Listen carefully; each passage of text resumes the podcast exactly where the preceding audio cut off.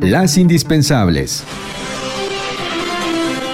Buenos días, este 22 de enero de 2021. Ayer México experimentó un jueves negro una vez que registró 1.803 muertes y 22.339 nuevos casos de COVID-19 en las últimas 24 horas. Esta es la cifra más alta de decesos durante la pandemia, con lo que el número de víctimas mortales llegó a 143.017. De acuerdo con especialistas como Arturo Erdeli, aproximadamente, tomando en cuenta el subregistro de casos, se han acumulado 300 50.000 defunciones por COVID-19 en el país. Sin embargo, con la tendencia actual, podrían llegar a ser 600.000 en el primer semestre de 2021, con todo y plan de vacunación.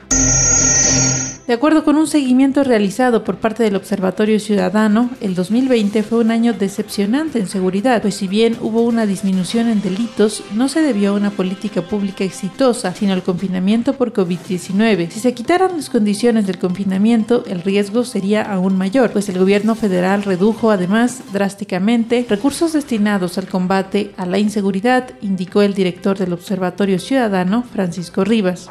En la medida en que el semáforo pase de rojo a naranja y a amarillo y esperemos próximamente a verde, lo que veremos es un crecimiento importante de los delitos comunes. Si en este año regresamos a una actividad normalizada, los ciudadanos nos encontramos en peligro, porque nos encontramos con menos instituciones de seguridad, con menos recursos para la seguridad, con una mayor problemática de eh, crisis económica y con una mayor deficiencia para investigar los delitos. La impunidad en nuestro país sigue creciendo.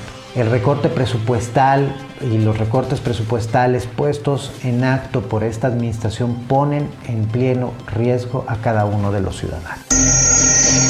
El Instituto Nacional de Estadística y Geografía informó que en diciembre de 2020 la población económicamente activa disminuyó en 426 mil personas, al pasar de 55.4 millones en noviembre a 54.9 millones en el último mes del año, con lo cual suma dos meses consecutivos a la baja. Luego de seis meses de reincorporación de la población a la fuerza laboral tras el impacto de la pandemia de COVID-19, el INEGI detalló que de los 12 millones de personas que salieron de la población que está trabajando en abril del año pasado, la recuperación se mantiene en alrededor de 9.5 millones para diciembre, con lo cual aún faltan 2.5 millones por reincorporarse a la fuerza laboral.